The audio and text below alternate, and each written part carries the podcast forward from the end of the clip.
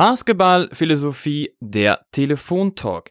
Mentale Stärke in Teams. Fragen an den Head Coach der Dresden Titans, Fabian Strauß. Hier ist wieder Max, natürlich David an meiner Seite. David, wie geht's dir heute?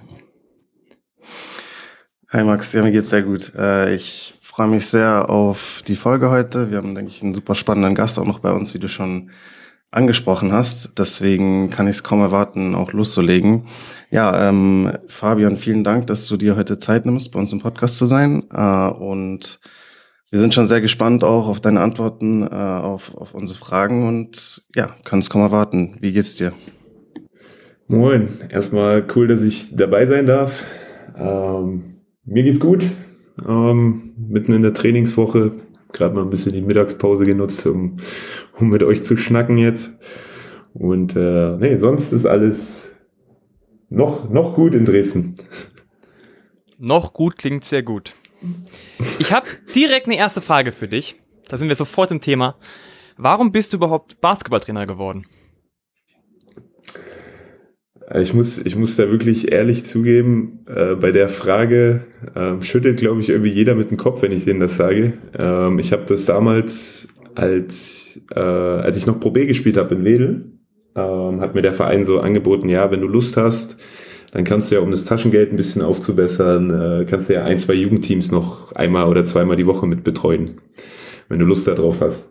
Und ähm, ja, damals gab es noch nicht so viel Geld im Basketball, würde ich jetzt behaupten. Ähm, da musste man sich irgendwie das Taschengeld aufbessern und da bin ich dann natürlich schnellstens hin und habe gesagt, ich mache das. Äh, dann mit der Zeit ist mir dann doch aufgefallen, dass ich schon irgendwie Spaß habe, da mit, mit Kindern zu arbeiten oder Menschen besser zu machen. Jetzt nicht nur sportlich, sondern auch menschlich. Und ähm, ja, sechs, sieben Jahre später äh, bin ich jetzt irgendwie in der Pro A gelandet und bin Head Coach. Ich finde es aber eine total interessante Story und ich glaube, es macht dir mittlerweile auch richtig Spaß, dieser Beruf, oder? Kann man das so sagen? Äh, ja, also ich, ich muss ehrlich, ich muss ehrlich sagen, ich habe, man, man sieht ja immer die Vergleiche auch in der Familie, in den, äh, mit Freunden, na, die ihren 9-to-5-Job im Bürostuhl haben. Ähm, ich glaube, da ist ja der Trainerjob sehr, sehr abwechslungsreich und du hast glaube ich, einfach nochmal einen viel höheren Einfluss auf Individuen ja, und gleichzeitig auch irgendwie so, so einen großen Einfluss äh, auf, auf eine Einheit, ja, auf, ein, auf ein Team. Und ähm, einfach diesen Prozess, diese Entwicklung zu sehen, äh, das ist, glaube ich, mit die, die schönste Sache an dem Job. Ja, also ich finde deine Story auch ähm, super spannend, wie du, wie du so zum Trainerberuf gekommen bist. Und ähm, ich meine, du hast ja gerade schon gesagt, das war dann ähm, auch vielleicht gar nicht so erstmal so ein bewusster ähm, Weg oder eine bewusste Entscheidung, so, oh, das will ich mal beruflich machen. Aber wenn du jetzt so ein bisschen zurückschaust ähm, oder danach in, ähm, äh, im Nachhinein reflektierst vielleicht und ähm, dich auch so ein bisschen als Spieler äh, oder wie du als Spieler warst, ähm, äh, anschaust, war, warst du als Spieler auch jemand, der sich schon ähm, so sehr für Basketball auch interessiert hat? Ähm, oder und du warst ja dann auch mal Kapitän, ähm, warst du da auch schon ein bisschen so äh, eine Art Leader dann, der, wo du dann auch nach Nein siehst, okay, das lässt sich dann auch ganz gut auf den Trainerberuf äh, eigentlich übertragen? Ähm, ja, wie, wie gesagt, ne, ich habe als als ich noch Spieler war, ähm, habe ich nie darüber nachgedacht, dass ich Trainer werden wollen würde. Ja, also ich habe das auch nie für mich war auch klar, dass ich eigentlich nie Trainer werden will. Ja? Und ähm, als ich dann Spieler war, als ich so in, mein, in meinen letzten Zügen war als, äh, als Pro B-Kapitän da in Wedel, ähm, da habe ich mich schon, da war ich war 24, 25. Ich habe trotzdem irgendwie Spaß an der Sache gehabt, mit die Jungs schon so ein bisschen in bestimmte Situationen zu rücken oder den Jungs zu sagen, hier mach das mal so und so. Ähm, das hat mir schon Spaß gemacht natürlich, aber das das war ausschlaggebend war einfach, glaube ich, die Situation, dass ähm, der damalige Trainer, der Felix Banobre da in Wedel, einfach auch schon, der hat immer gesagt, diese the old guys, ja, also die, die schon ein bisschen länger dabei waren und länger in Wedel gespielt haben und alles kannten, äh, der, von denen hat er einfach immer erwartet, dass sie, dass sie viel kommunizieren, ihm helfen, äh, weil wir ja auch eine recht junge Truppe waren. Und ähm, dementsprechend habe ich auch irgendwie von diesen ganzen ja, diese zwei, drei Mannschaften, die ich am Ende gespielt habe, an der Pro B und Pro A, einfach von vielen Leuten, Kapitänen, ehemaligen deutschen Spielern einfach viel mitgenommen. Und ähm, ja, ich, ich glaube, dass ich es hätte als Spieler vielleicht auch noch ein bisschen besser machen können. Ja, ich glaube, ich hätte auch äh, erfolgreicher sein können, hätte ich mich ein bisschen mehr dahinter geklemmt. Ähm, aber ja, ich, ich glaube, die Laufbahn jetzt ist auch, ist auch okay. Kann man mit leben. Also ich würde sagen, mit Leben klingt ja ein bisschen sehr bescheiden. Ich finde, das ist doch sehr, sehr gut, schon im sehr jungen Alter eine Pro-A-Mannschaft zu trainieren. Und du hast ja gerade gesagt, dass, dass du sehr dahinter warst, jetzt dann doch irgendwo viel zu lernen, viel mitzunehmen und jetzt eine eigene Mannschaft als Pro-A-Headcoach zu trainieren. Und jetzt habe ich die, eine kleine Frage daraus. Du hast ja gesagt, du hast in vielen Jahren jetzt von vielen anderen Trainern, von Mitspielern gelernt. Hat sich daraus so eine eigene Basketballphilosophie für dich entwickelt? Ja, ja, definitiv. Also ähm, auf die Frage von euch davor, also ich, ich gucke andauernd Basketball, ich äh, versuche Sachen zu, äh, zu verstehen, zu verbessern, ja, die vielleicht in unserem Spiel mit drin sind, ja, indem ich das einfach durch, durch Sehen äh, mit rüberziehe in unsere Philosophie. Ähm, meine Philosophie, um ehrlich zu sein, ist einfach so ein bisschen so ein Mix aus dem, was ich ähm, jetzt in den letzten Jahren gesehen habe, ähm, von, von ehemaligen Trainern mitgenommen habe. Und äh, da ist es, für mich ist es einfach, für mich ist Basketball einfach äh, eine Sportart, die eine Schönheit in sich ist. Ja? Und wenn du es, wenn du es verstehst, dass du ähm, eine Spielphilosophie hast, die, die simpel ist, die einfach zu verstehen ist, einfach zu spielen ist, ähm, dann finde ich, hast du, äh, ja, ist der Mehrwert, ja, die Schönheit des Basketballs recht hoch in der Mannschaft. Ja, und ähm, meine Philosophie am Ende ist einfach, das kann man wirklich einfach zusammenfassen, ja, defensiv einfach einen Plan haben und durchführen. Ja, und äh, natürlich mit hier und da paar taktischen Feinheiten ja, und Überraschungen. Ähm, aber offensiv ist immer äh, keep it simple, stupid ja, sage ich immer zu meinen Spielern. Äh, schnell spielen, ähm, schnell einen freien Wurf kreieren, gutes Spacing haben und dann einfach in den 24 Sekunden einen schönen Wurf kreieren. Mhm, ja, ich denke, das ist, ähm, also erstens mal kommt das auf jeden Fall auch, denke ich, sehr gut rüber, deine Handschrift, deine Philosophie, so wie du sie beschreibst. Ähm, also wenn man eure Spiele sieht, äh, denke ich, kann man das auch äh, erkennen. Und ich denke, da würden wir auch dann später ein bisschen noch mehr im Detail dann auch ein bisschen drauf noch eingehen. Ähm, was ich besonders auch ähm, sehr spannend finde, ist so dieses, wir, wir haben da auch schon öfters im Podcast drüber gesprochen, über so dieses simple, in Anführungsstrichen, Spiel, ne, und Offensivspiel zum Beispiel auch und sehr schnellen Basketball und so. Ähm, und äh, das ist natürlich einerseits, wie du auch schon sagst, es ist natürlich simpel, ähm, aber es ist dann halt auch eigentlich nicht so simpel, wie es dann vielleicht auch aussehen kann, wenn ein Team das halt auch gut macht. Also ich denke, da brauchst dann schon auch sehr viel ähm, ein gutes Verständnis äh, untereinander in der Mannschaft, eine gute Chemie so. Ähm, äh, die Spieler müssen vielleicht auch in mehr ähm, selber das Spiel lesen können und so, weil, ich meine, wenn man äh, als Trainer jetzt sag ich mal mehr Kontrolle ausübt und mehr den Spielern mehr an die Hand gibt, ja, das kann einerseits natürlich auch macht es das Ganze komplexer, aber gleichzeitig ist es natürlich auch kann es natürlich auch eine Hilfe sein für Spieler, weil dann Spieler halt auch äh, eher äh, einfach so ähm, das machen, was sie eben machen sollen, das Play halt so laufen, wie sie, wie sie es laufen sollen und den Kopf eher so ein bisschen abschalten können, so was ja, würde ich jetzt sagen, auch in ein, einer der äh, Kritikpunkte daran sein kann. Aber ich meine nur, ähm, ist das halt auch sowas, wo, wo du sagen würdest, deine Spielphilosophie ist auch ähm, basiert auch darauf, dass du den Spielern sehr viel Verantwortung dann übergibst und auch auf dem Spielfeld die richtigen Entscheidungen zu treffen und das Spiel richtig zu lesen und all diese Dinge. Ähm, ist, das, ist das ein Schlüsselfaktor? Äh, def definitiv. Also bei, bei, bei mir ist es in dieser Spielphilosophie ist einfach so ein Riesenpunkt, dass die, ähm, dass die Spieler äh, schnelle Entscheidungen natürlich treffen sollen. Ja, und äh, egal, ob es immer eine richtige oder eine falsche Entscheidung ist, dass sie weiter, ja, also dass sie das Play zu Ende spielen oder die Entscheidung zu Ende spielen, ja, und nicht nicht zwischendurch aufhören. Ja, ähm, weil wie es in so ein Play ist, oder sollte es zumindest sein in meinen Augen, ja, dass du, dass du nicht immer nur eine Option hast. Ja, also dass es dann irgendwie auch weitergeht, dass es in Automatismen übergeht, wenn jemand ausbricht. Ja, das ist dann so ein, wie gesagt, so ein freies Spiel mit äh, hier und da paar kleinen Regeln und Automatismen. Ja, also ist es dann schon so, dass du, dass die Spieler, also jetzt unter mir gesehen, ja, die haben natürlich viele Situationen, wo sie frei sein können, wo sie kreieren müssen und sollen.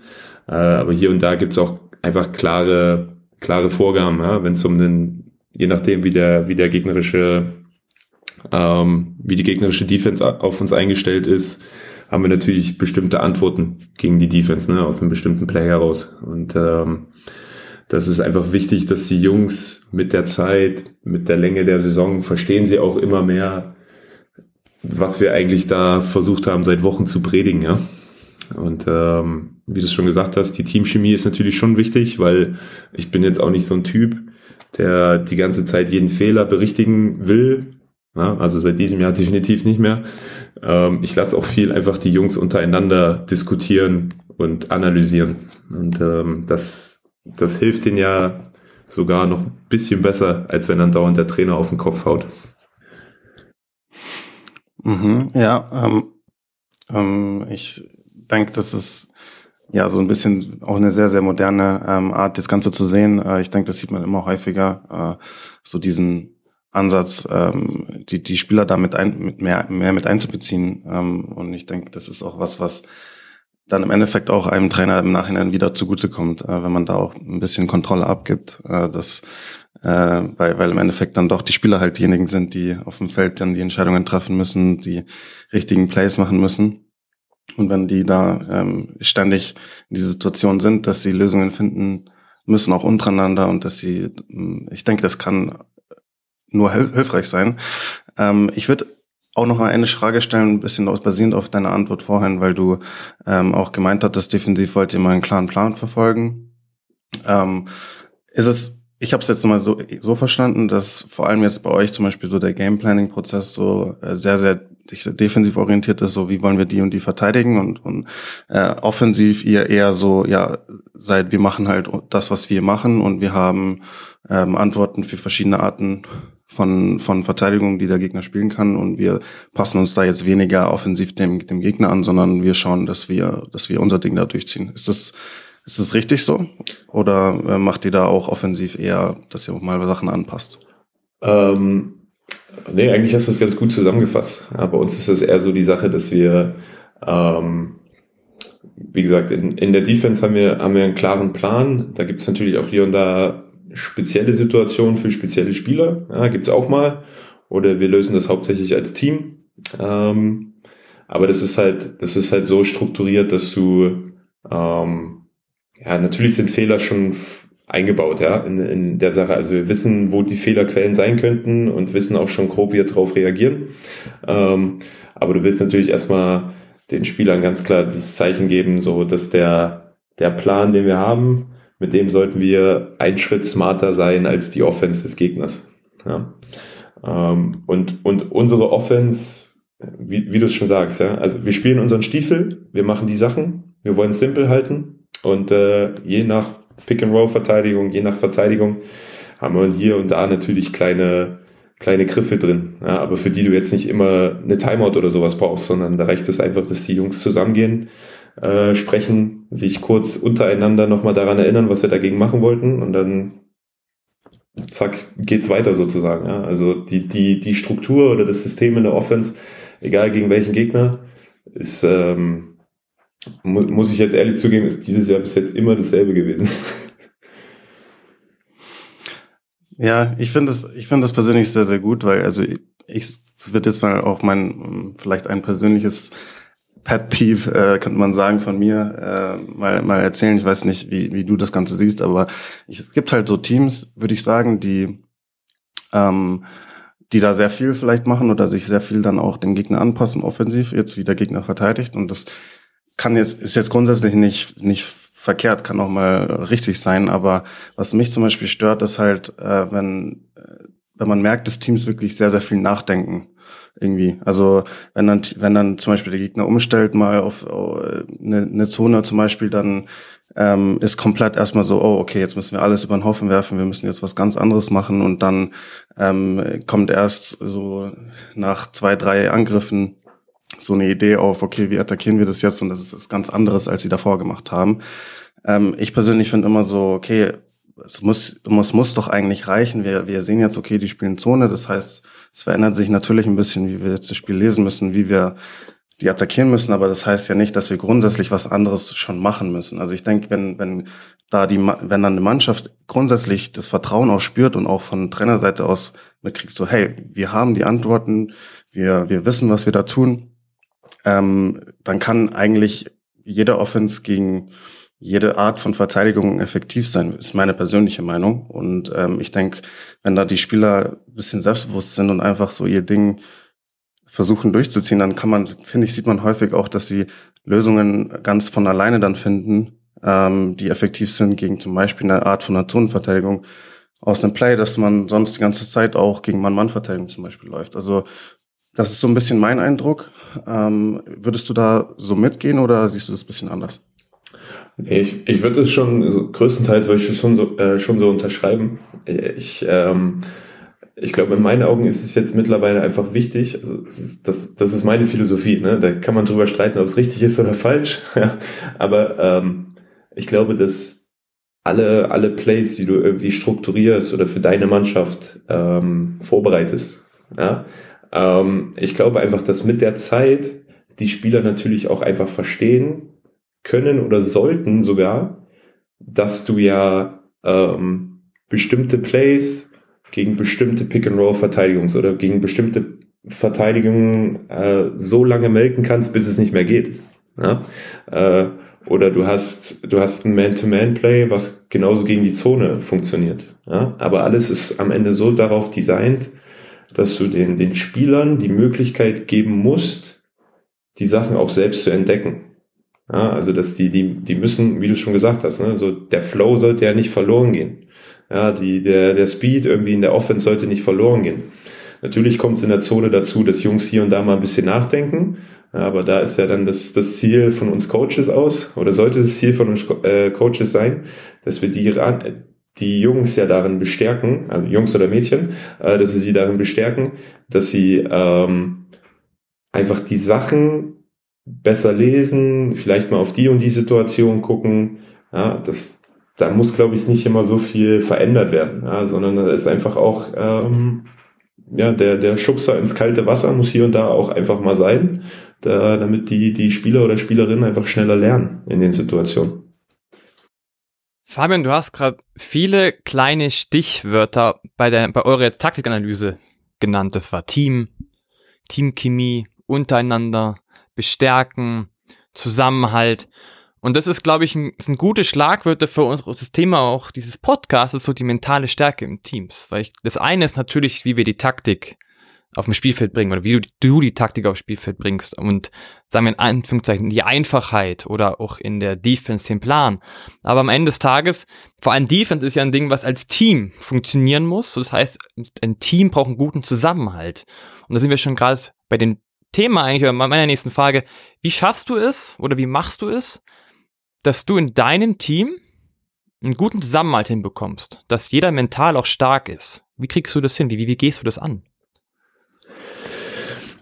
Na, erstmal, also erstmal ist ähm, so ein bisschen mein Leitfaden, immer wenn ich das, das Jahr beginne ja, mit, den, mit den Jungs, ähm, dann ist es, äh, steht das alles so ein bisschen darunter über ähm, dass das Team immer an erster Stelle steht. Ja, und ähm, dass keiner wichtiger als ein Team ist. Ja, dementsprechend ist es auch so, dass die, ähm, dass die Jungs wissen, dass jetzt nicht hier wir als Coaches über allem drüber stehen und besser als alle anderen sind. Das ist nicht der Fall bei uns, ja, sondern wir sind auf wirklich auf derselben Level, äh, auf demselben Level wie die Spieler. Ja, also wir wir kommunizieren ganz offen, ganz normal mit den Spielern. Die sollen uns ganz offen, ganz normal Feedback geben.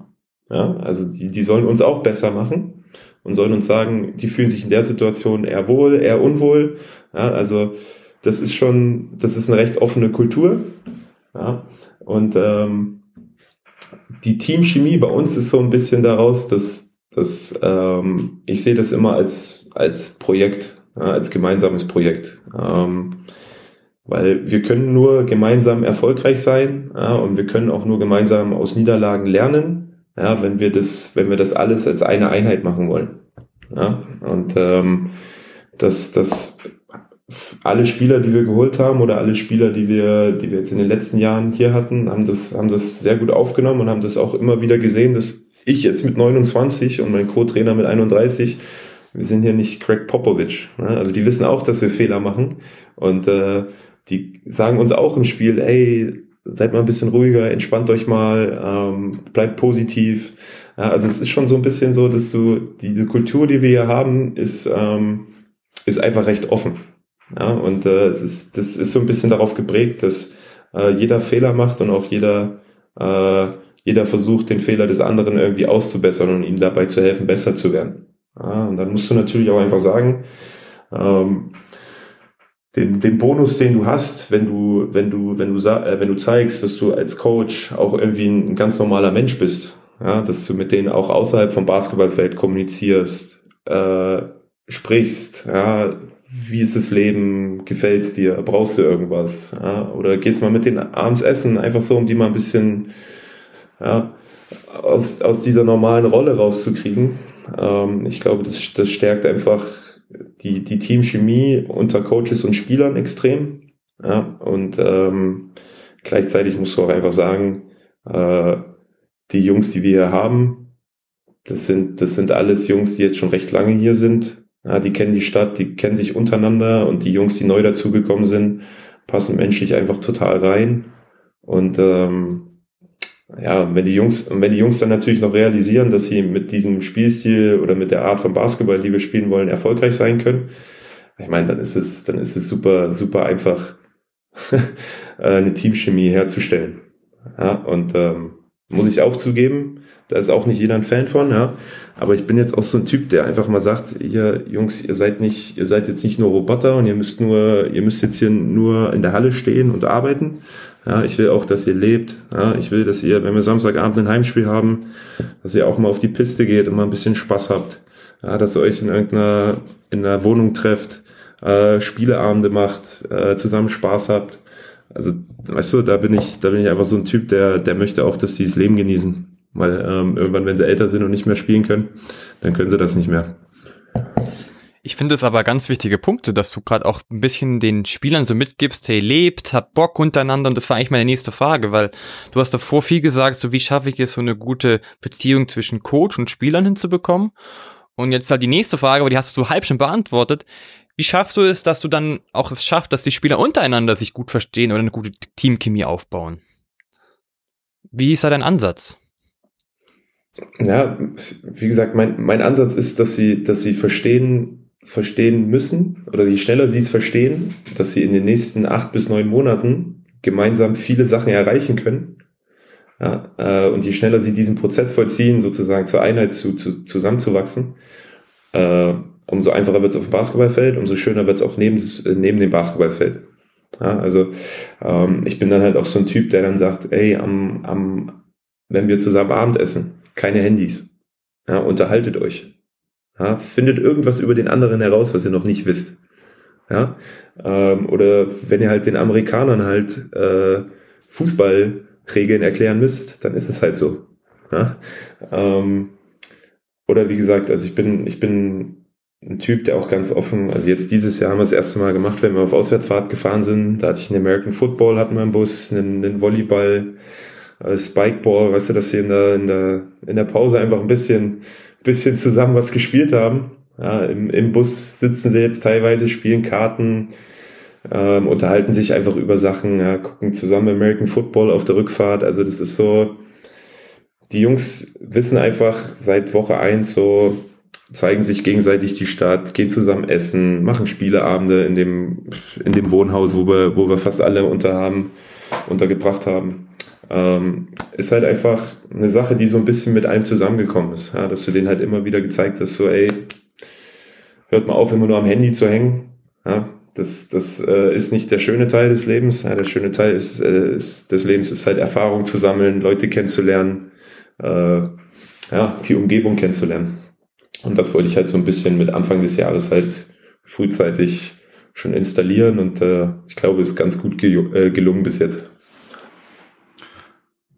Ja, ich denke, das ist ähm, ja äh, super interessanter Ansatz und man sieht, dass es halt funktioniert. Das ist halt das. Also ich denke, es, es gibt ja ähm, so dieses Sprichwort, dass viele Wege nach Rom führen. Ich denke, dass es da auch verschiedene Ansätze geben kann und es gibt nicht den einen Ansatz, der eben falsch oder richtig ist, sondern ähm, es kann verschiedene Ansätze geben, die, die da zum Erfolg führen können. Und ich denke, das Wichtige ist einerseits, dass man sich selber treu bleibt und dass es äh, irgendwie zu einem selbst passt. Und äh, ich denke, das kommt ganz gut rüber, dass das einfach was ist, daran glaubst du halt, dass, dass, das ist für dich das Richtige, so, so, so willst du halt, so möchtest du halt, glaube ich, auch arbeiten.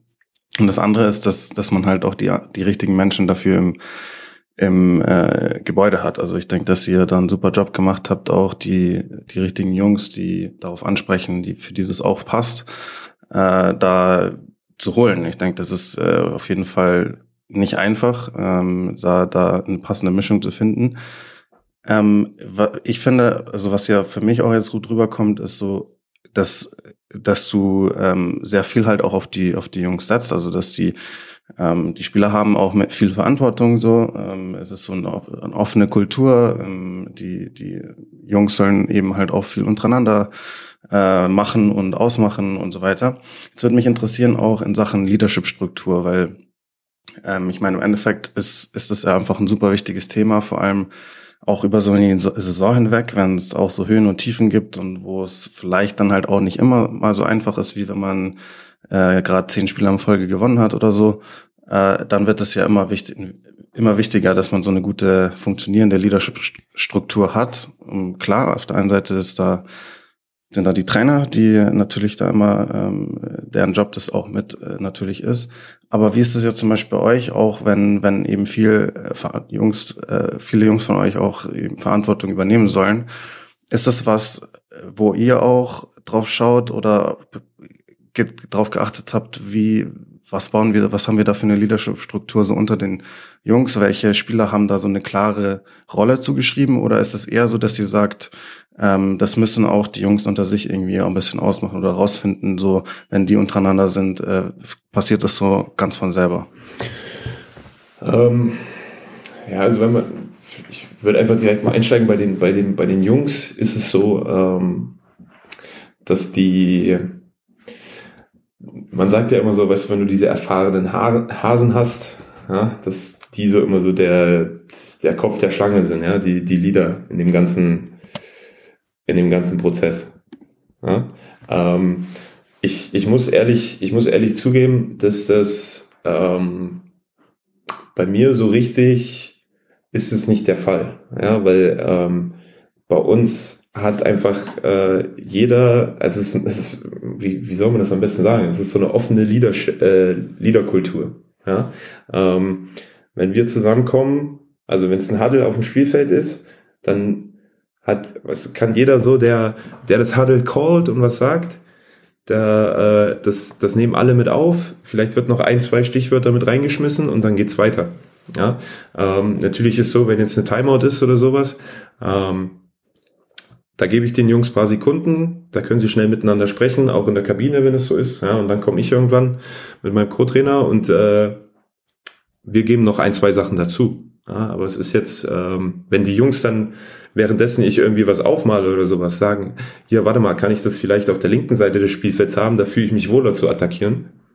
So, weißt du, da bin ich, bin ich der, bin ich ein absoluter Fan von. So, ja, wenn, wenn Leute sich mal eine Platte machen, was da eigentlich gerade passieren soll. Und ähm, deswegen ist es bei uns, die Leadership-Struktur, Kultur ist so, ähm, wie ich es vorhin schon angedeutet habe, ja, Trainer und Spieler sind auf, auf, auf einem Level. Ja, also ähm, jeder, jeder Spieler, wenn er was hat, was er nicht versteht oder wenn er was sieht, so, dann soll er das, das dann soll er das teilen. Ja, ist mir egal, ob er auf dem Spielfeld ist oder ist, wenn er auf der Bank ist. Ja, wenn er auf der Bank sitzt und mir aufsteht und mir was ins Ohr flüstert, immer her damit. Ja, immer her damit, weil am Ende sind die Jungs, die auf dem Spielfeld das machen, die haben ja ein Gefühl dafür, was gerade funktioniert oder ähm, wo, wo sich die anderen Spieler gerade so wohlfühlen.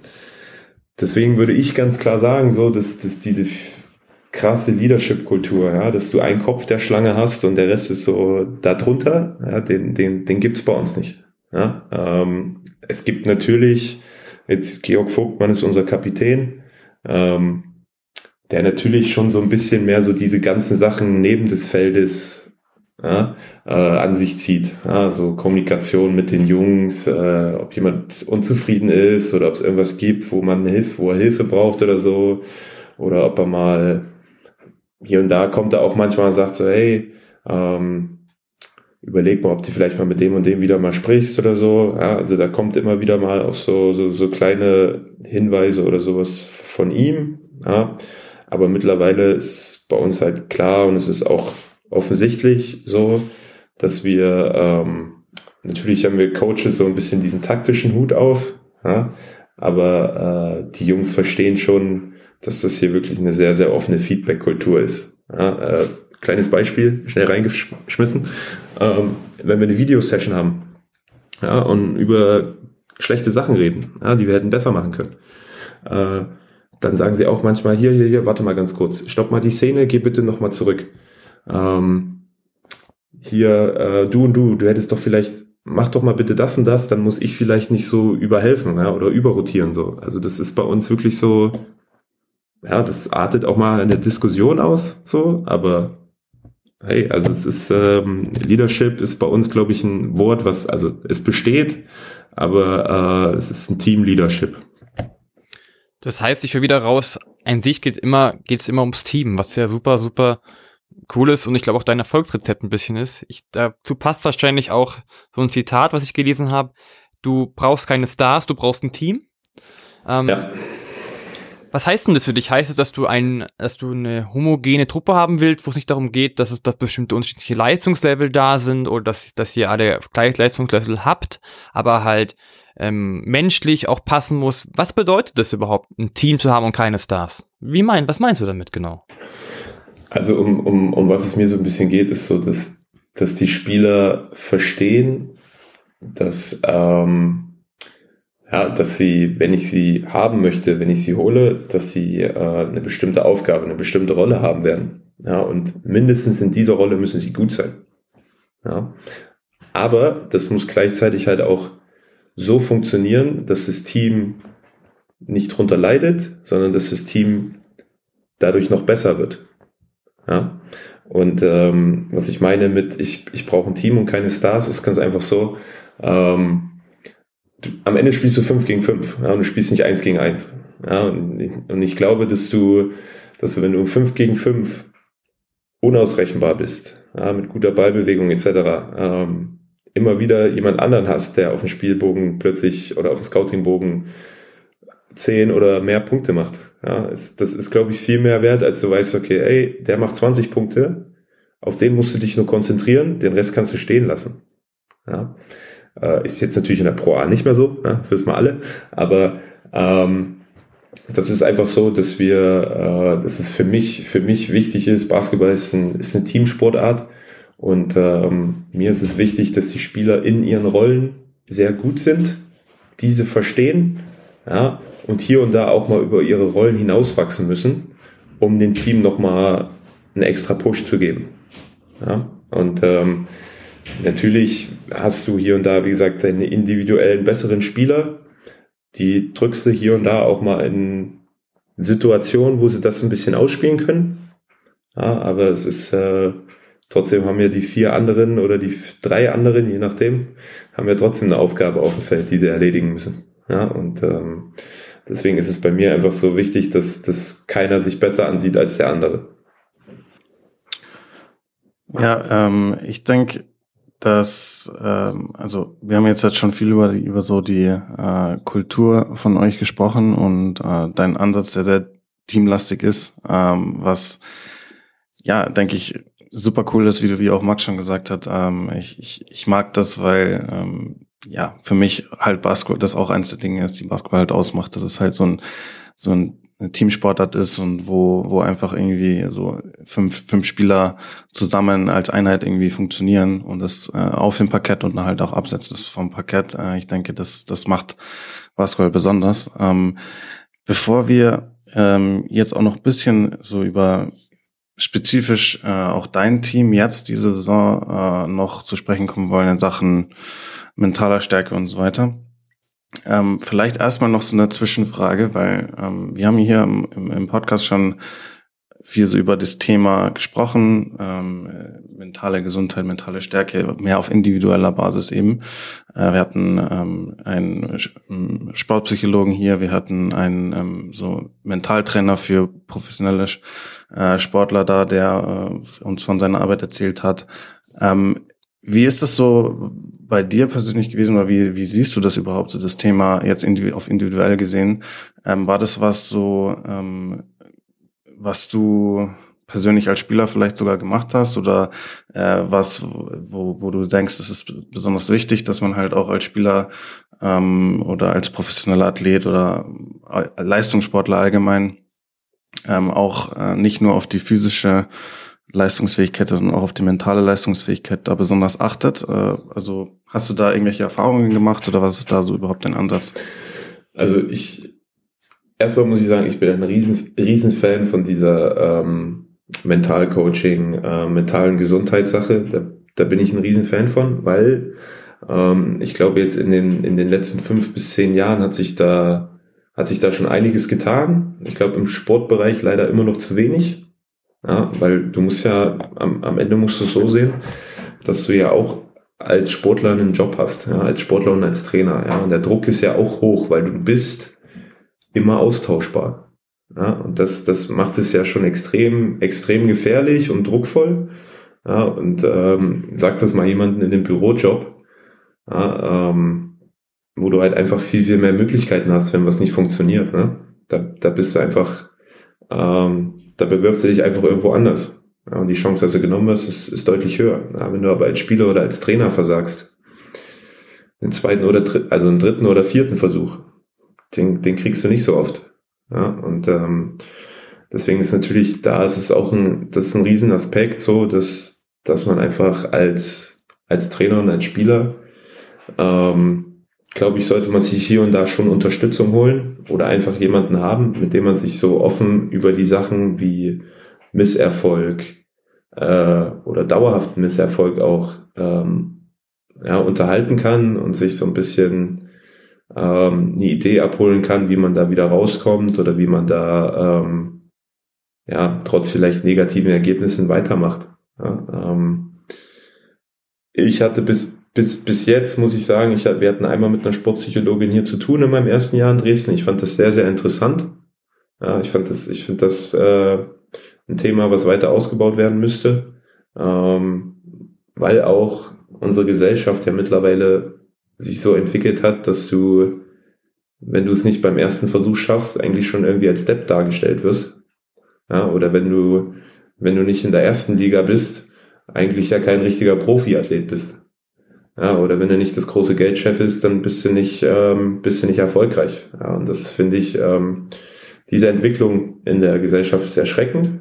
Ja, und deswegen ist es auch irgendwie immer wieder oder immer mehr wichtig, dass die, die Menschen auch durch Hilfe von außerhalb, ja, durch Mentalcoaching, äh, Psychologie etc., ähm, immer wieder auch die Erinnerung einfach kriegen, dass es auch okay ist, einfach sein eigenes Leben zu leben und nicht dieses schöne Leben auf Social Media. Ja, und das, das, das gilt auch für Athleten. Ja, das, ähm, also meiner, meiner Meinung nach ist, das habe ich auch immer wieder, sage ich einigen Spielern, ja, die nicht aus Deutschland kommen, ja, wenn du, du kannst mit deinem, mit deinem Hobby, ja, dein Hobby ist dein Beruf und du kannst damit die Welt sehen. Ja, also das kann, das können ganz, ganz wenige Menschen. Ja, also du bist schon, du bist schon in einer, ja, sehr guten Position. Aber du solltest halt auch nicht vergessen, dass du ähm, ja irgendwie halt auch, na, äh, du musst auch deine Leistung bringen. Ja, und das ist ähm, für die, die gerade von außerhalb sind, ja, die jetzt nicht immer hier in Deutschland heimisch sind und sowas, ist natürlich dann so eine Mental-Coaching-Sache, glaube ich, auch nochmal eine sehr, sehr gute Unterstützung, diesen ganzen Prozess durchzumachen. Ja, ich denke, das hast du sehr, sehr gut äh, gesagt, sehr gut zusammengefasst. Auch, ich denke, das entspricht auch so der Meinung von Max und mir. Das war auch mit der Grund, warum wir ähm, das auch mit zum Thema gemacht haben bei uns, weil uns das einfach noch bisschen zu sehr untergeht, ähm, das Thema äh, im professionellen Sport, im Basketball. Ähm, äh, und da immer noch so ein bisschen leider so diese Kultur herrscht, so man, man redet darüber nicht, über solche Probleme oder über Schwierigkeiten, die es vielleicht auch mal geben kann und so. Deswegen, ja, ich denke, das ist grundsätzlich sehr positiv und hast wie gesagt, sehr gut, äh, sehr gut gesagt. Ähm, genau, also vielleicht noch bisschen so zu deinem, zu deinem Team aktuell, also auch als Kontext so ein bisschen für unsere Hörer. Ähm, Deine Mannschaft, die Dresden Titans, sind Aufsteiger in der Pro A. Ähm, ihr habt jetzt in der Hinrunde sehr, sehr erfolgreich gespielt, ähm, viele Spiele gewonnen, wart auf Platz drei, so ein bisschen die Überraschungsmannschaft der Liga. Ähm, und äh, was ich besonders beeindruckend fand und was auch ähm, der Grund war, warum wir ein bisschen auf das Thema gewählt haben mit dir, ist, dass äh, deine Mannschaft so für mich einfach so diese enorme Stabilität ausstrahlt. Also ähm, ihr, ihr habt, denke ich, viele Spiele gewonnen. Das ist jetzt mein Eindruck, ähm, weil ihr halt einfach auch in, je, in jedem Spiel so die Chance habt zu gewinnen. Also ihr seid in jedem Spiel halt drin und könnt jedes Spiel gewinnen. Es klappt halt vielleicht nicht immer. Ähm, mal, mal holt ihr die Spiele, mal nicht. Aber das, den ersten Schritt, äh, dass ihr am Ende die Chance habt zu gewinnen, den, den macht ihr eigentlich immer so. Also ihr seid immer in engen Spielen, ihr seid immer irgendwie, ähm, ja, äh, auch egal ob heim oder auswärts, äh, gut, gut äh, in der Partie drin. Ähm, ja, wie würdest du das denn eigentlich überhaupt so beurteilen? Ähm, also vor allem zum Beispiel jetzt sagen wir jetzt mal auch Auswärtsstärke, so bei so einer ähm, Mannschaft jetzt wie, wie ihr als Aufsteiger äh, in schwierigen Hallen zu spielen und nochmal in einer neuen Liga zu spielen gegen Mannschaften, die individuell vielleicht besser besetzt sind und da trotzdem so die Leistung abzurufen und ähm, so schon relativ konstant eigentlich auch zu spielen, das ist, denke ich, schon außergewöhnlich. Wie, was würdest du sagen, was macht dich da so stark? Ähm, ich glaube, die, die eine Sache, die uns so, so stark macht, ist, dass wir, ähm, also wir bereiten uns recht gut auf, auf die Gegner und auf die Mannschaft vor. Ja, mein, mein Co-Trainer macht da einen sehr, sehr guten Job im Scouting. Ähm, aber wir wissen halt auch so, dass, dass die Spieler, die am Ende hier in der Pro A sind, ja, die haben auch Schwächen. Ja, und äh, dementsprechend wissen wir auch recht oft, äh, wie wir welche Situation oder welchen Spieler auch attackieren wollen. Ja, ähm, in unserem Spielsystem, was sich dann trotzdem wenig ändert. Ja, und ähm, deswegen ist da für uns immer recht, recht klar, dass wir, dass wir die Sachen recht, äh, also offensiv recht simpel lassen und ähm, hier und da einfach zwei, zwei, drei Stellschrauben vielleicht drehen. Ja, je nach Gegner. Defensiv ist es halt auch immer so, dass wir ähm, die Jungs klar darauf hinweisen mit Scouting Report, Video, ähm, was auf sie zukommt. Ja, und was man, wo wir, wo wir halt wirklich so gefühlt drei Ausrufezeichen dahinter setzen, ja, auf was sie sich, was sie nicht falsch machen dürfen, ja, was sie, was sie nicht verpennen dürfen. Ja. Ähm, und dann ist es halt einfach so, dass das, das musst du auch sagen, als, wie gesagt, als Absteiger, äh, auf, Entschuldigung, als Aufsteiger, wirst du hier und da auch mal ein bisschen unterschätzt. Und wenn du als Einheit auftrittst, dann hast du immer eine Chance. Ja, dann hast du immer, immer eine Chance mit einer guten Vorbereitung, mit ein bisschen Köpfchen gegen jeden Spieler mitzuspielen. Ja, und bis jetzt war es so, dass wir alle Spiele, die wir verloren haben, also in Fechter hatten wir keine Chance, die haben uns überrannt. Ähm, aber alle anderen Spiele haben wir, Entschuldigung, wenn ich das jetzt so sage, aber wegen unserer eigenen Dummheit verloren. Ja, also wir hatten, wie du es gesagt hast, wir hatten gegen alle Mannschaften bis jetzt eine Chance ähm, haben es aber hier und da einfach wegen eigener Dummheit verloren. Ja, und ähm, wiederum haben wir auch andere wichtige Spiele geholt, ja, in lauten Hallen, in großen Hallen. Und ähm, ich meine, ich bin am Ende, ja, ich bin jetzt 29, ich habe vor fünf Jahren retired oder vor sechs Jahren retired als Basketballspieler. Da bin ich hier und da noch ein bisschen Players Coach und sag so, dass nichts schöner ist als so eine 2000, 3000 Mann Halle einfach komplett Ruhe, ruhig zu haben. Ja, dass, dass unsere Bank oder unsere Fans die lautesten Fans in der Halle sind. Das also gibt nichts Geileres. Und ähm, das haben wir ja hier und da jetzt schon ein paar Mal hinbekommen. Und äh, ich, ich hoffe, ich hoffe, dass, dass meine Jungs da noch ein bisschen Bock drauf haben. Was du gerade gesagt hast, ist, dass deine Jungs Bock drauf haben und du hast, und ihr auch diesen Erfolg zusammen habt wieder. Wir sind wieder beim Thema zusammen, mentale Stärke zusammen.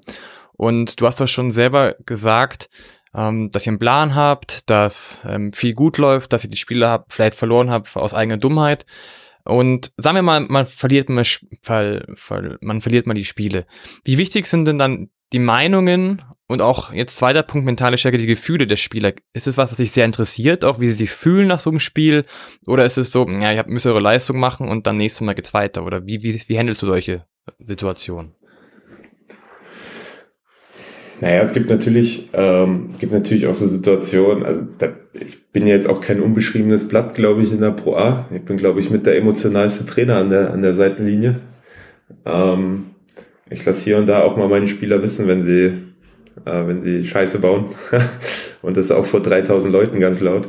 Ähm, es ist am Ende so, dass äh, ich, ich, also meine Spieler wissen, ich bin ein emotionaler Typ, ich will, dass sie performen, ich will, dass sie gewinnen, ja, und dass am besten alles perfekt läuft, was, was ja auch unrealistisch ist. Ja. Äh, die wissen aber auch so, dass ich nach dem Spiel, wenn ich dann mal meine zwei, drei Minuten Ruhe hatte, auch wieder ganz menschlich bin. Ja, und ähm, den Gedanken haben die in meine Richtung und den Gedanken habe ich andersrum genauso. Ja, das sind Menschen, äh, die machen Fehler und die werden auch nur mit Fehlern besser. Und das, das, das Gleiche ist ja auch so, dass ähm, es, Basketball ist ja auch ein Spiel der Fehler. Ja, das gehört ja auch irgendwie dazu. War ja langweilig, wenn es 0-0 ausgehen würde. Ähm, aber wir, wir versuchen natürlich diese, diese Dinge einfach, äh, die Fehler maximal zu minimieren.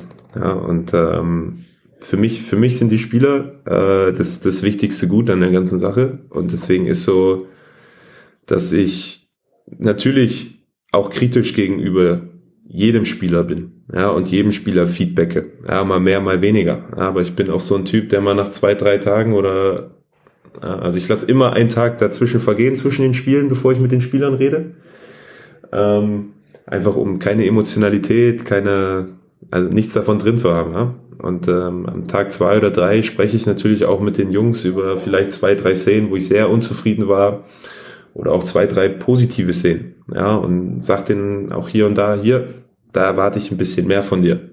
Ja, da bin ich, ähm, da bin ich offen, da bin ich ehrlich. Und ähm, das ist, wie gesagt, für die Jungs, glaube ich, einfach auch wichtig, dass sie immer wieder jemanden haben oder auch mit meinem Assistant Coach jemanden haben, der sie daran erinnert, was sie, was sie besser machen müssen, was sie aber auch schon sehr, sehr, sehr gut machen auf dem Level.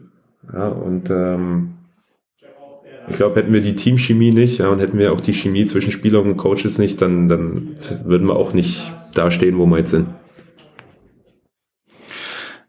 Ähm, ich würde jetzt auch noch mal ein bisschen äh, zu sprechen kommen über die so die Situation da jetzt mal in der Pro A. Also ähm, du hast gemeint, alle Teams, die haben halt auch natürlich ihre Schwächen und ihre Art und Weise, wie man sie attackieren kann. Und ähm, ihr ähm, wollt halt euer, euer äh, Ding, sag ich jetzt mal, machen und äh, eu euren Weg finden, da äh, dem Gegner äh, möglichst am meisten weh zu tun, ja, das ja äh, Sinn macht. Und ich denke, jeder, jedes Team auf ihre Art versucht äh, zu machen. Ähm, und wir haben jetzt auch schon viel über deine Spielphilosophie gesprochen. Und du, du magst so auch diesen schnellen Basketball zu spielen, diesen ähm, auch bisschen freien Basketball, offensiv auch. Ähm, und ich denke, das macht ihr auch sehr gut. Äh, ihr habt da auch, denke ich, Spieler, die das sehr gut umsetzen können. Ihr habt viele gute Schützen, die ähm, da vor allem auch in, in Transition-Situationen schwer zu verteidigen sind und all diese ganzen Dinge. Aber gleichzeitig, äh, wenn man, ähm, denke ich, also äh, wenn man sich so Teams oder Kader anschaut von anderen Teams, so in der, jetzt vor allem auch der, in der Pro A ist es natürlich schon nochmal noch ein anderes Niveau als Pro B, so in Sachen Athletik äh, und, und solche Dinge. Und ähm, da wird mich auch ein bisschen interessieren, wie ihr so vers versucht, die richtige Balance zu finden jetzt auch zwischen äh, einerseits so schnell, schnell spielen und eigene Stärken halt umsetzen und gleichzeitig halt vielleicht auch zu vermeiden, dass man dem Gegner ein bisschen in die Karten spielt, weil der Gegner vielleicht athletisch uns überlegen ist äh, oder wenn wir ein schwieriges Auswärtsspiel haben, dass wir dann halt äh, vermeiden wollen, dass wir ein bisschen die Kontrolle über das Spiel verlieren äh, und dann vielleicht das gegnerische Publikum zu sehr reinlassen und und und so all diese Dinge. Das ist ja sehr sehr komplex ähm, und und denke ich mal schwierig, da ein bisschen auch die richtige Mischung zu finden. Ähm, bisher macht ihr das aber, denke ich, super. Also wie, wie ähm, ist da so deine Herangehensweise? Wie wollt ihr das so versuchen umzusetzen? Naja, erst, also erstmal glaube ich, dass wir, dass wir dieses Jahr schon ein, äh, also wir haben den Kader, der ist recht unathletisch für die Liga. das ist, glaube ich, kein Geheimnis. Ähm, bei uns, bei uns ist es am, am Ende jetzt, also für mich war das auch dieses Jahr das erste Jahr, wo ich mehr Zeit in Spieler investieren musste, ja, weil wir wussten, dass wir uns einfach verstärken müssen. Ähm, deswegen haben wir, glaube ich, fünf, sechs neue Spieler geholt. Und wenn, wenn man jetzt Dresden, die Dresden Titans in den letzten Jahren beobachtet hat, dann haben wir pro Jahr vielleicht zu zwei, maximal drei neue Spieler geholt. Ja? Und das ist ja schon dementsprechend, ähm, ja, war es natürlich für mich auch viel, viel Neues dabei. Ja, ähm, auch viel Sachen, die ich glaube ich im nächsten Jahr wieder besser mache. Ja, ähm, aber, aber sonst so gesehen, muss ich, muss ich jetzt ehrlich, muss ich jetzt ehrlich zugeben, ist es so, dass wir, ähm, ja, also, ist jetzt nichts Großartiges, Krasses, was wir machen. Ja, also, ähm, die, die, Oh Gott, was wollte ich jetzt eigentlich sagen? Gibst du mir noch mal ganz kurz deine Frage? ja, nee, klar, ich, ich meinte nur so ein bisschen die, die, äh, diese Balance zu finden aus einerseits schnell spielen und dann vielleicht auch mal kontrollierter spielen, weil der Gegner vielleicht halt doch schneller, athletischer ist als wir, so dass man so ver versucht, dieses Mittelding zwischen eigener Stärke ausspielen und gleichzeitig vielleicht auch ein bisschen mehr Kontrolle behalten über das Spiel, vor allem in so schwierigen Auswärtsspielen und so, wie man wie man das hinkriegt. Ja, also, also ich, ich, ich glaube immer noch, dass du, wenn du, ja, wenn du irgendwie recht schnell spielst, dann bist du, ist es für die gegnerischen Mannschaften immer noch schwierig. Ja? Oder wenn du Situationen spielst, wo viel Bewegung drin ist, da ist es ja schwierig für die, äh, für die anderen Mannschaften, für die Gegner, sich darauf vorzubereiten. Ja, oder ähm, schon zu wissen, okay, ich helfe jetzt einfach hier, nimm das weg und dann ist alles gut. Ja, ähm, ich, ich glaube, dass wir, wie gesagt, da immer recht gut vorbereitet sind. Andererseits muss ich auch sagen, dass wir hier und da auch ein bisschen überdrehen. Das ist auch okay. Äh, aber das ist, ich habe so ein bisschen so eine Devise, die lasse ich die Jungs immer mal wissen, äh, auch im Training. Ähm, Sage ich auch so, hier Jungs, ja, jetzt das dritte, vierte Mal, schnell gespielt, wild gespielt, nicht gescored. Jetzt ähm, Jetzt sind wir mal ein bisschen erfahrener, jetzt sind wir mal ein bisschen älter und denken mal ein bisschen drüber nach, machen mal eine Sache mit Krips. Jetzt spielen wir mal, jetzt spielen wir mal ein Setplay, wo wir, wo wir mehr Ruhe drin haben, klare Optionen. Ja, ähm, also am Ende läuft es einfach darauf hinaus, ja, dass ich hier und da auch mal den Jungs sage, dass sie auf die Bremse treten müssen und nochmal dran erinnern muss, was sie besser machen. Also was sie attackieren sollen, wie sie es attackieren sollen und was sie für Möglichkeiten daraus haben. Ich finde aber insgesamt, dass es ein, ein cooler Ansatz ist, den du hast. Und jetzt habe ich nur noch eine Frage, weil wir reden die ganze Zeit auch dazu. Und es ist auch richtig so, dass ihr sehr, sehr positiv seid. Jetzt stellen wir uns mal die Situation vor, warum auch immer. Ja, es könnte irgendwann mal zwei, drei Spiele vielleicht was nicht funktionieren und sagen wir mal, es gibt so einen Spieler oder so, der ein bisschen Stimmung macht. Warum auch immer, könnte ja sein. Wie würdest du so eine Situation handeln? Erstmal, erstmal würde ich natürlich äh, bei so einer Situation würde ich erstmal analysieren, okay, wes weshalb ist vielleicht der Spieler ja, so gerade so ein, so ein negativer Stimmungsmacher. Ja, ähm, dann würde ich das natürlich offen, offen adressieren mit dem Spieler. Ja, würde gerne seine, seine Meinung hören, was er denkt, warum, warum er gerade so auftritt in meinen Augen.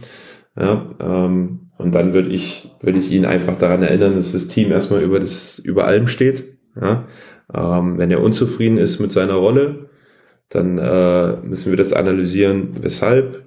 Ähm, ja, und dann müssen wir ihm auch aufzeigen, vielleicht aus Trainersicht, ja, aus Mannschaftssicht, dass er gerade vielleicht seine Rolle nicht erfüllt, ja, die und die Sachen wieder besser machen muss. Ja, oder das, vielleicht ist es auch so, dass, dass, dass ich ihm hier und da einfach mehr Vertrauen schenken muss. Ja, das ist das, was dann äh, offen, offen angesprochen wird, ja, in, in dem Vier-Augen-Gespräch. Ähm, gibt aber auch Möglichkeiten, ja, wo man, wo ich sage als Trainer, so, das, ähm, das kriegt jetzt, kann auch keine Energie von mir kriegen. Ja, also das ist eine Sache, die muss er mit, mit seinen Teammates klären. Ja, da bin ich nicht immer, da bin ich nicht für zuständig. Ja, und ähm, das hier und da, wie gesagt, muss es ab, äh, abgewogen werden, wie viel Energie wir da als Coaches-Team reinstecken, ja, wie viel Energie vielleicht von seinen Teammates kommen muss. Ähm, aber wenn die, wenn die negative, diese negative Stimmung, ähm, Körpersprache das Team halt so beeinflusst, dass es es runterzieht, ja, dann muss man gegebenenfalls auch leider drüber nachdenken, ob der Spieler vielleicht an der falschen Adresse ist, ja, vielleicht doch nicht die Sache erfüllen kann, die man von ihm erwartet. Ja, ich denke, ähm, das macht Sinn. Ich denke, man muss bei sowas dann vor allem auch bei deinem Einsatz, also korrigiere mich, wenn ich da falsch liege, ähm, besonders auch vorsichtig sein, wie man dann äh, mit so einer Situation umgeht, falls sie mal gibt. Äh, einfach weil man ja dann auch irgendwie äh, das Team ähm, schützen muss, wenn man auch Team predigt und dann ähm, aber die Jungs so ein bisschen das Gefühl haben, irgendwie das gilt jetzt nicht für alle, dann kann das ja auch schnell irgendwie ein bisschen in die Hose gehen dass man da ähm, auf jeden Fall dann irgendwie schaut, dass man da auf jeden Fall die, die richtige Lösung für alle findet, äh, ähm, muss da dann, glaube ich, an oberster Stelle stehen, ähm, noch über darüber, dass man äh, die richtige oder perfekte Lösung vielleicht dann für ein Individuum finden kann, wenn das vielleicht dann noch manchmal nicht, nicht möglich ist. Ja, also um da nochmal fix einzusteigen, ne? ich, ich meine, wir hatten es jetzt in der, in der Vorbereitung, dass wir äh, einen Spieler hatten, mit dem wir nicht ganz zufrieden waren. Ja, ähm, da musst du, musst, du musst halt abwägen, ja, du musst halt abwägen als, äh, als, als Trainer.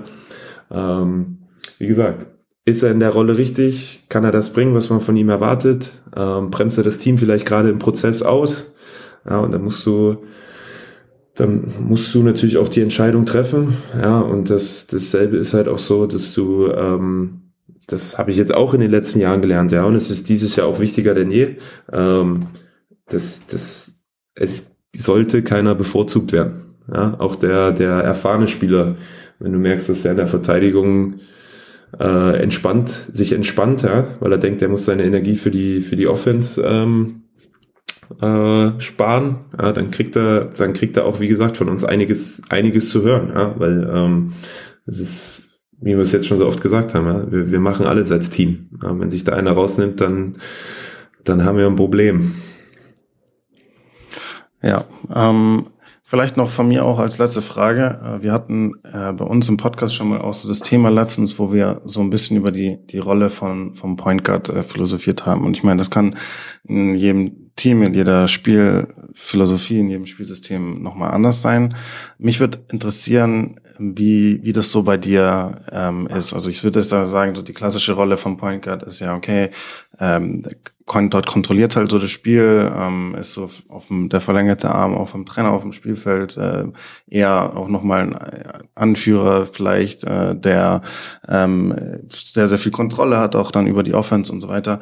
Ähm, wie ist es so, jetzt würdest du sagen, in deinem, äh, in deiner Spielphilosophie und vor allem auch, wenn man dich jetzt anschaut, also ich meine, bei euch, ähm, wenn man jetzt Kirchner oder Adams sind so zum Beispiel für mich auch ein bisschen unterschiedliche Spielertypen, ähm, ähm, die, die dann auch unterschiedliche Stärken äh, eurem Spiel geben können. Ähm, ist die, die aber halt auch dann vielleicht auch viel Verantwortung haben in Sachen Tempo des Spiels, was worüber wir auch schon gespielt, äh, gesprochen haben. Also ist das, hat der Point Guard für dich in deinem Spielsystem oder in deiner Spielphilosophie eine besondere große Rolle oder ist es eher so dieses, ja, das ist ein bisschen veraltet und für mich ist der Point Guard halt einer von fünf Spielern auf dem Feld und nicht mehr? Ähm, ist, glaube ich, ist, glaube ich, ein Mix. Ja? Ähm, ich, ich glaube, dass der, der, wenn du jetzt ein Team bist, was hauptsächlich nur aus, aus Pick-and-Roll-Situations besteht, ja, dann ist dein, dein Point Guard schon mit der wichtigste Mann, ne? Ähm, wenn du jetzt ein Team wie zum Beispiel Münster bist, die das, die das Ding dauerhaft unten reinprügeln, so an die Seifert, ja, dann äh, ja, ist jetzt der Point Guard in nur bestimmten Situationen auch ein sehr, sehr wichtiger Mann. Ja, aber ähm, ich, also bei uns ist es so, dass ähm, in den letzten Jahren habe ich viel Pick-and-Roll-Sachen gespielt, da war der Point Guard schon der wichtigste Mann. Ja, und ähm, jetzt ist es so, dass wir, glaube ich, einen guten Mix hab, äh, haben aus Off-Ball-Situations, On-Ball-Situations. Und ähm, da ist es einfach so, dass wenn wir in diesen On-Ball-Situations, in Pick-and-Roll-Situations, dass der Point Guard da schon, von dem erwarte ich dann schon, dass er sehr oft die richtige Lösung findet und oder auch ähm, ja einfach das Spiel so vorantreibt, dass wir als als Mannschaft eine sehr sehr gute Situation für uns herstellen können. Ja, ähm, aber auch da der Point Guard ist auch nur so gut, wie du ihm darauf vorbereitest, ja, was kommt, was er für Möglichkeiten hat. Ja, das, das, deswegen ist schon, ähm, ist es schon wichtig, dass du da als Mannschaft und als Trainerteam auch deinen Job machst. Ja, und äh, bei uns ist es so, mit, mit, mit Chase Adams haben wir einen erfahrenen Point Guard geholt, der sich auch hier und da mal seinen eigenen Wurf kreieren kann. Ja, ähm, und Daniel Kirchner war eigentlich in der Rolle jetzt noch gar nicht so eingeplant.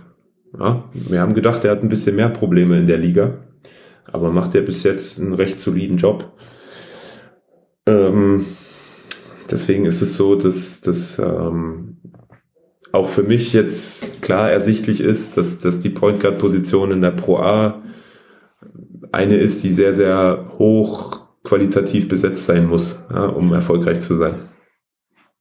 Mhm, ja, und ich vielleicht noch als kleine hm, Nachfrage dazu, ähm, weil ähm, vor allem jetzt halt auch bei euch, denke ich, äh, Du hast auch jetzt über On-Ball und Off-Ball-Situationen gesprochen. Äh, da ist natürlich absolut richtig. Ähm, je nachdem, äh, wie groß dann auch die Verantwortung des Point Guards ist.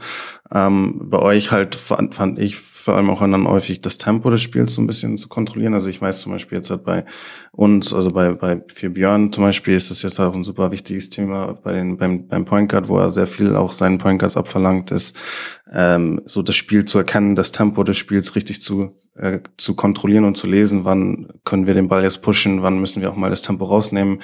Ähm, für mich ist es ein bisschen bei euch jetzt auch so rübergekommen, also was du vorhin gemeint hast, so dass du da den Jungs auch mehr Freiheiten gibst und dann halt auch mal sagst, ähm, so okay, jetzt haben wir es vier, fünf Mal so gemacht, jetzt machen wir es dann wieder langsamer oder so, also dass du da jetzt halt auch nicht so, wenn jetzt eine Situation mal vielleicht dann nicht optimal gelöst war, dass, äh, dass du da schon nochmal drüber hinwegschaust. Aber wie, wie ist, äh, wie wichtig ist dir dieses Thema jetzt vor allem so Tempo des Spiels und dann ähm, da so das richtige Gespür zu haben? Ist das was, wo mit du vor allem auch mit deinen Point Guards ähm, äh, sprichst oder deine Point Guards in Verantwortung ziehst oder ist das mehr so ein kollektives Ding, so wo, wo alle an einem Strang ziehen müssen sowieso und das keine übergeordnete Rolle jetzt vom Point Guard ist?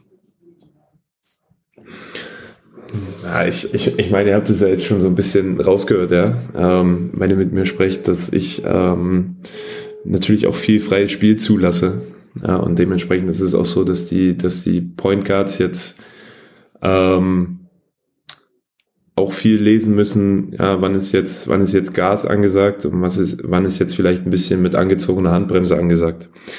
Ähm, ich bin jetzt nicht so scharf drauf, die ganze Zeit das kontrollieren zu müssen. Ja, ähm, wie gesagt, ich gebe hier und da mal einen Hinweis, wann jetzt mal ein bisschen mehr Ruhe angesagt ist. Ja, ähm, also wer mich, wer mich im vierten Viertel coachen sieht, wenn es eine enge Kiste ist, dann ist es hier und da auch mal so, dass ich sage, wir laufen jetzt mal nur das Play, weil wir da perfekt alle Situationen haben, die wir brauchen. Ja, ähm, aber es ist, wie gesagt, unsere Spielphilosophie, dass wir schnell spielen ja, und schnell spielen wollen. Deswegen ist da Tempo ist jetzt nicht, Tempokontrolle ist jetzt nicht immer so eine Sache. Mhm. Und ich denke, es äh, steht euch auch ganz gut zu Gesicht. Ich denke, dass ähm, da auch vor allem, also du hast ja gesagt, dass, dass ähm, Kirchner bei euch auch jetzt eine, eine gute Saison bisher spielt, was ich auch so sehe. Ähm, und ich denke, das ist mein Eindruck aus der Ferne jetzt, ja, dass, äh, dass zum Beispiel er jemand ist, der davon sehr, sehr profitiert, auch von den Freiheiten, die du äh, oder ihr ihm, ihm gebt. Also der da seine Stärken noch viel mehr ausspielen kann, als wenn man jetzt ihm ständig sagen würde, so, ja, jetzt mach das und das, äh, weil ähm, ja, ich denke, da, da ähm, zeigt er sehr, sehr, sehr gut, ähm, was für Stärken er auch mitbringt und wie er halt auch da aufblühen kann, wenn man halt mit Selbstbewusstsein äh, spielt und nicht zu viel nachdenkt, was jetzt auch wirklich nicht äh, überhaupt nicht negativ gemeint ist, sondern einfach sich auf den Instinkt auch ein bisschen mehr zu verlassen, was denke ich, was ist, was äh, einige Spieler vielleicht auch nicht unbedingt in der Form haben. Ähm, genau, das ist noch nur meine Eindrücke aus der Ferne. Ich weiß nicht, ob du da äh, zustimmst oder das anders siehst. Naja, ich, ich, ich meine, ich, ich hatte es ja vorhin schon mal angedeutet, ne? Also als, als Mensch und als Spieler ist es wichtig, dass du Fehler machst, um dich zu entwickeln. Ja, und ähm, wir sind ja uns, glaube ich, alle irgendwie einig, dass Basketball auch eine Sportart ist, die sehr, sehr viel Spaß macht. Ja, und ähm, die soll auch Spaß machen. Ja, und das sage ich den Jungs auch immer wieder. Ja, die sollen Spaß haben im Training, die sollen Spaß haben im Spiel. Ja, ähm, und deswegen ist es, ist es mir halt auch einfach wichtig, dass sie hier und da sich auch irgendwo die Hörner abstoßen. Äh, ja, und äh, Daniel Kirchner ist so, ich meine, ich arbeite jetzt vier Jahre mit ihm zusammen. Äh, ich glaube, der hat sich ganz gut entwickelt in der Zeit. Ja, und äh, natürlich hat er hier und da auch seine, seine schlechten Momente. Ja, aber die lernst du runterzuschlucken als Coach, weil du jetzt auch mittlerweile siehst, dass er auch sehr, sehr viele gute hat. Ja, und ähm, ich glaube, das ist nur entstanden, weil man ihm auch mal so ein bisschen hat frei laufen lassen, ausprobieren, ausprobieren lässt. Ja, und das ist auch so ein bisschen das, was, glaube ich, allen Spielern irgendwie auch mal gut tut. Ja, wir sprechen seit Jahrzehnten drüber, dass wir in Deutschland äh, ja, so wenig kreative Spieler haben, weil in Spanien ist es ja, laufen die wie Sand am Meer rum. Ja, bloß in Deutschland nicht. Warum? Naja, wenn die die ganze Zeit in irgendwelche Rollen gepresst werden, also in Rollen beziehungsweise in Positionen und die dürfen nichts anderes machen, nur das und das und das. Natürlich werden sie da nicht besser. Ja, und ähm, für mich ist es einfach wichtig, dass die, die, die Spieler genießen Freiheiten, die sollen die Freiheiten ausnutzen und sollen probieren und ähm, irgendwann, wenn ich den, wenn ich merke, okay, das, das ist vielleicht doch nicht das, was du machen solltest, dann sage ich denen das schon. Aber Kirchner ähm, hat das sehr, sehr gut verstanden. Fabian, ich habe jetzt echt viel, viel, viel zugehört bei euren Themen und ich finde es einfach spannend, dass ich heute viel mitnehmen konnte, wie du so ein Team führst und vor allem das Wichtigste, ob jetzt Point Guard oder andere Positionen, was ich mitgenommen habe, ich ist einfach Team Number One. Und das sollte ja bei jedem so sein, aber man merkt, dass es für dich wirklich die Hauptpriorität ist. Und deswegen sage ich dir erstmal vielen herzlichen Dank für deinen ganz neuen Input. Kann ich selber für meine Teams verwenden. Hast du noch irgendwas, was du diesem Thema hinzufügen möchtest? Äh, nein, nein, absolut nicht. Äh, beziehungsweise letzte Sache ist, glaube ich, ähm, man ich bin, ich bin auch so ein Typ, der sich natürlich viel, viel abschaut, ja, und viele Trainer, Legenden und Trainer sich auch anschaut, wie was, wie machen die was, wie lösen die was, wie kommunizieren die. Ähm, ich glaube, ich habe noch viel Potenzial in vielen Sachen, ja, im Trainerdasein. Ähm, aber egal, egal, wo ich hingehen werde, was meine Zukunft so vor mir hat, ja, ich möchte das mit, mit, mit Leuten gestalten und machen, die, die Bock haben, das als Einheit zu lösen. Ja, und ähm, das ist, glaube ich, das ist das, was ich für mich in den letzten drei Jahren entdeckt habe, seitdem ich Head Coach bin. Und das ist hoffentlich auch so eine Eigenschaft, die ich äh, bis zum Ende meiner Trainerkarriere irgendwie mit mir rumschleppe. Und ich glaube auch, dass es extrem zu dir passt und ich wünsche dir dabei viel, viel Erfolg. Und jetzt sage ich dir vielen herzlichen Dank für deinen ganzen Input. Auch noch kurz von meiner Seite äh, wirklich vielen Dank äh, für, für deine Zeit. Ähm, und für deinen Input, den du uns gegeben hast. Und äh, ja, ich äh, wünsche dir wirklich alles Gute äh, für, für euch, für dich ähm, und eine erfolgreiche Rückrunde. Äh, und ja, mach weiter so dein Ding, ähm, weil also es hat mir wirklich Spaß gemacht, so euch auch äh, da spielen zu sehen und, und dich an der Seitenlinie zu sehen. Ich denke, ihr macht es super und ähm, ja, ich bin voll äh, voller Unterstützer von, von euch auf, äh, von aus der Ferne. Danke euch, war, war cool dabei zu sein. Äh, alles Gute euch ja, und ich hoffe, dass, dass euer Format weiterhin so, so bestehen bleibt ja, und weiter wächst. Ich danke dir. Und das war ein super Schlusswort. Äh, dementsprechend war das die Folge Mentale Stärke in Teams. Fragen an Fabian Strauß. Bis zum nächsten Mal. Ciao.